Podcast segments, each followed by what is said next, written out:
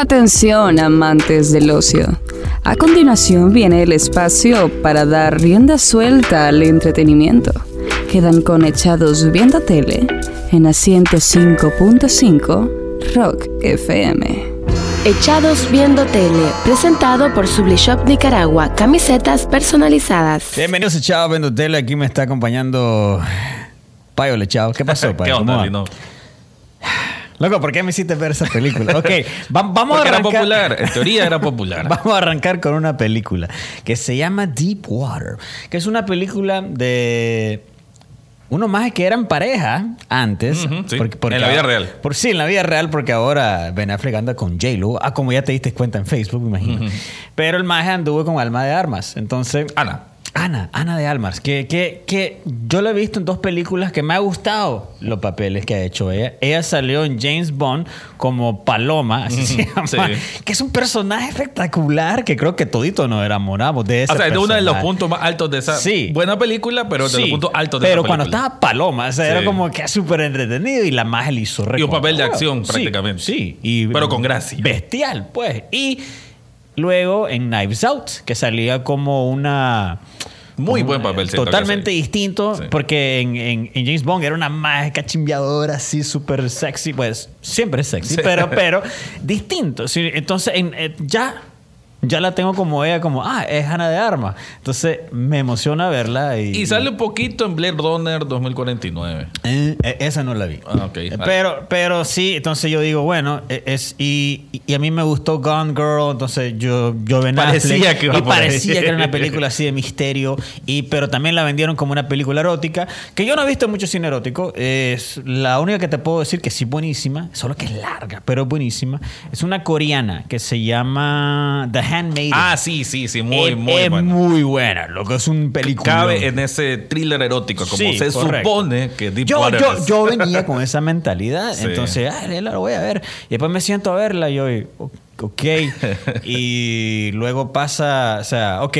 La premisa es una mujer que es muy libre, que se acuesta con quien sea y su marido lo permite. Pues, Sí, sí. eh, esa es la relación. Yo pensaba, no es una relación abierta porque Ben Affleck no se anda acostando con nadie. No. Simplemente ella que conoce a alguien, le gusta, y se lo lleva en el saco. Y a Ben Affleck parece que está de acuerdo, pero no está de acuerdo el Sí. Entonces, eh, hay, pero no hay misterio O realmente. sea, con esa premisa hay algo. Con eso arranca. Hay algo con que trabajar. Oh, ¿no? Sí, es correcto. Entonces, ah, yo digo, vamos a ver, estoy esperando la parte interesante. Después lle- llevo una hora y media con esta mierda. Y yo dije, esto no va a terminar bien porque yo dije, ya sé quién es el asesino. O sea, ya, ya todo te lo sabes desde el principio. De la nada empiezan a desaparecer o morir varios de estos amantes, De ¿no? Del- de- personaje de, Ana de Armas. De, ¿Cómo Y- se llama la magia? No me acuerdo el nombre. Es una película tan. Melinda, Melinda. Melinda, tan olvidable. Bueno, y Melinda nunca dicen de dónde es. O sea, hacen como tres, cuatro referencias. Yo que es pensaba que era. Italia, luego ponen música latina, Sí. entonces no sé si es cubana y- o italiana o quién sabe, y la madre tiene un acento. Supongo que ni el mismo director sabía de dónde era Sí. de Armas, entonces lo dejó abierto. o sea, la película creo que falla estrepitosamente porque no logra nunca caer en un género. Mm. Porque para hacer thriller de misterio, de asesinato y demás, no hay. No, O sea, no como hay, porque no hay misterio. No hay misterio porque a- apenas tardó en la pregunta, como a los 15 minutos te la responden. Sí. Y después de eso, ya la película como que no tiene más que dar. ¿Qué, Nah. qué más va a dar? Solo, solo se sigue entorpeciendo por cada, pa- cada paso que va y se repite mucho. La película le sobran como 40 minutos, creo yo, porque una película casi de dos horas. Una hora y 57 No. minutos. O sea, y el final yo estaba como que, ah, la cien puta, ¿qué hora termina esta chuchada? O sea, y yo, yo, yo ya estaba, ya, ya, Cansa, la película cansa. ya ver esa película fue pegue. O sea, Sí, ya, sí, ya era trabajo. Yo lo hice por ustedes, para que, para que no la vean. O sea, Deep Water sí realmente es una película. Es, son dos horas totalmente perdidas. Y son muy pocas las películas, porque incluso hay películas que yo sé que son malas, como, como la de. ¿Cómo se llama la que vimos? De. De Ryan Reynolds. Ah, Proyecto Adam. Correcto, o sea, pero me entretuvo, loco, me divertí. No me acuerdo nada de la película, ya está, ya se me olvidó el día siguiente. Pero la pasé bien, gocé, ya está. Pero esta película no. Es que la película se siente que nunca encontró su rumbo. O sea, No. no sé qué pasó con el director.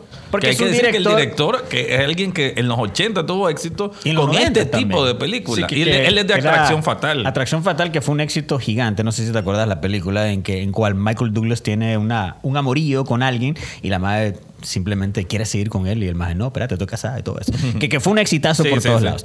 Y luego, eh, Propuesta Indecorosa, que fue la que Robert Redford eh, conoce a, a Woody Harrelson y a, ¿cómo se llama? A Demi Moore. y- Y el más le hace la propuesta. eh, te paso un millón de dólares, pero déjame acostarme con tu, con tu esposa. Y eso fue un escándalo. El escándalo de la época. no sé qué. Pero, y esa película no es que sea buena, pero tampoco es mala. Pues, O sea, eh, entretiene para lo que es el género, Correcto, ¿no? pues. Pero esto no. Este, esta aguas profunda es la profundidad de la nada, más bien, Sí. porque, o sea, Ben Affleck siento como que ni siquiera tuvo espacio para actuar mejor, ¿no? Es No un muro, hermano. más. O sea, no, Sí. es, no es ni arriba ni abajo. O sea, alguien, alguien le está coqueteando a la esposa el man. Ahí está. Entonces, el, maestro. El maestro recha y sigue igual. El maestro está triste y sigue igual. Es como que toda la Y película. ella fue es así muy libertina porque sí, o sea, no hay como una explicación del personaje, no hay nada, pues todos son súper unidimensionales y la película pues creo Porque que es lo peor. yo pensaba, tal vez, bueno, quizás es un asesino en serie, le gusta el más matar. Hay una parte interesante, porque el más sigue con la S, porque cualquier hombre creo que sale corriendo en una relación así. Pero, eh, y yo, tal vez están buscando ese ángulo, nunca lo encuentran. O la lo excusa de la niña, pero tampoco. Tampoco, Siento que, ellos, ellos fueron una pareja con hija, no aporta absolutamente nada a la película, es indiferente. No, o sea, parecían buen padre el más de Ben Affleck. Entonces yo dije, no, no, no, no sé a dónde iba ninguna Un montón de ideas muy mal ejecutadas. ¿Qué te puedo decir? Deepwater no te la recomiendo. Si te sale ahí en, en todas tus páginas pirateables, me imagino te va a salir ahorita por todos Sí. lados. No le des clic, loco. No, No. no le des clic. Ap- Aparta la vista por otro lado. Yo sé que es Ana de Armas. Yo "Mm, quiero ver a Ana Me de Armas. decepciona otra vez". mucho Amazon. Saca películas y no pega ninguna. Así ha pasado, ¿verdad? Sí, últimamente le ha ido muy mal. Echados Viendo Tele, presentado por Sublishop Nicaragua, camisetas personalizadas. Bueno, hay otra película del estudio. ¿Cómo se llama este estudio? Eh, A24. o- A24, porque que son películas, son, son todas esas películas que quizás la miras por primera vez y no entendés lo que sucedió y tenés que meterte al internet para meterte a todos los a todas las ondas de Reddit y ver "Eh, esto pasó es por esto por esto pero a mí me gusta o sea la, la- que este las- estudio tiene como menos de 10 años, creo. de. Pero- O- pero todo lo que hace, sé que si una película tiene sello A- A24 o Ya. A24, es buena. ya sabes a lo que vas o sea por lo menos te, te deja de qué hablar Sí. y, y son películas que te van a perturbar. O sea vos yo vi yo vi eh, Midsommar solo en mi casa estaba solito en mi casa y loco fueron dos horas que yo estaba yo estaba no sé si llorar no sé apago la tele mejor o sea eh, no, eh, eh, o sea, llamo a un amigo o sea me sentí esa incomodidad y creo que esta película va de nuevo. La película se llama Men y está protagonizada por la maje que sale en Muy Lost, buena actriz. Lost Daughter, que sale como la, es la Eh, versión Jessie joven. Buckley se llama que, ella. que es buenísima. Muy la buena maje. actriz, Entonces, sí. creo que no te puedo explicar de qué trata, porque no sé de qué trata. Ok, la sinopsis dice de que ella se va a un lugar así un poquito retirado a superar un trauma. Mm. Y cuando está ahí empieza a experimentar cosas raras, que es lo que se mira en este tráiler. Y en, ese, en el tráiler vemos a este actor que se llama Rory Kinnear, que yo lo recuerdo por el primer episodio de Black Mirror, el, el episodio del cerdo, muchos lo pueden recordar así. Eh, y que a este hombre lo va a ver en distintas manifestaciones como distintos tipos de personas, pero siempre con el mismo rostro. Entonces está la cosa de que si ella está superando el trauma y está viendo a este hombre en distintas personas, se lo está imaginando, o realmente alguien la está persiguiendo.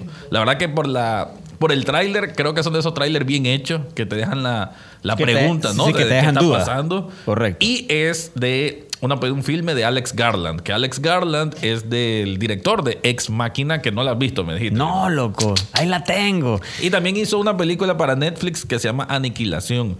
No es tan buena, pero tiene un toque raro. Me ha salido esa como que película que debería ver, sí. Mm, Sí, quizás, No quizás. es Ex a mí Machina, me pues. decepcionó un poquito. Sí, no es Ex Máquina. Ex Máquina sí creo que es una gran película del sci-fi, de lo mejor del género en los últimos años. Y bueno, es el mismo director, eh, otra vez con A- A24, así que nuevamente se juntan a como hicieron para Ex Máquina y creo que promete bastante. ¿no? Además que es su primera incursión en el terror, porque la película se vende como, una, como un filme de terror y curioso el nombre, ¿no? Una película de terror, de terror Que que, protagoniza una mujer y se llama Hombres. Así que pues creo que ahí va a tener mucha connotación de mucho estilo ahí. Y bueno, y vamos a finalizar con una miniserie o, o documental que fueron cuatro episodios nada más.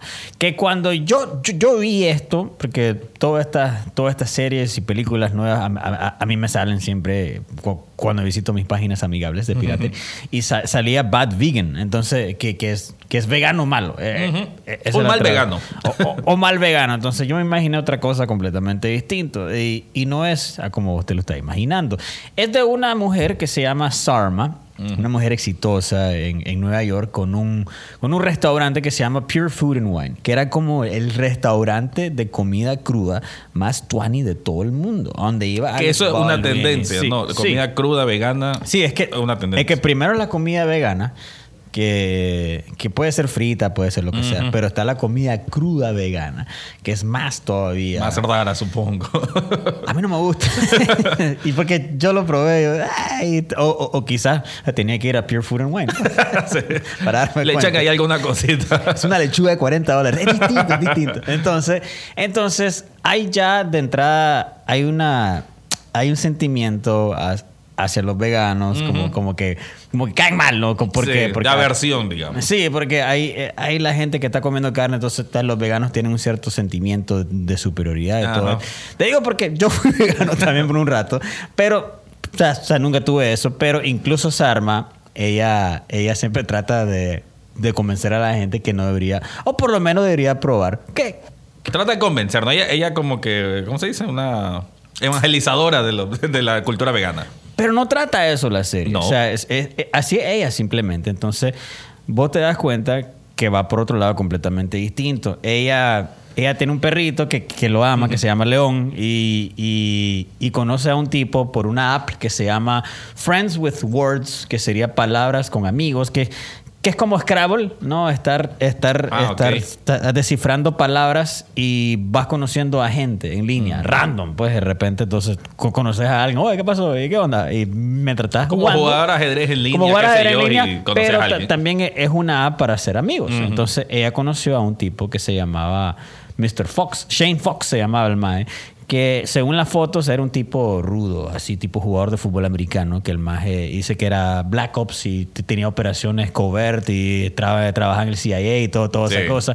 Entonces la maje se imaginaba un maje cool, ¿no? Así tipo, tipo James Bonesco y toda esa cosa. Cuando llegó el maje, dice, pues el maje no un es... poquito pasado de libras, digamos. no es como lo de las fotos y se ve como un tipo gordito y no es como el tipo que ella. Pero dice ella que no tampoco quería jugar porque ya la había Cada quien es cada quien. Eh. Entonces ellos medio crearon una relación. No sé si no sé si fue tan amorosa que digamos, es más como de amistad. Sí. Y, y, y ella como, como, como ella era medio extraña, el, el maje como que la entendía, la comprendía.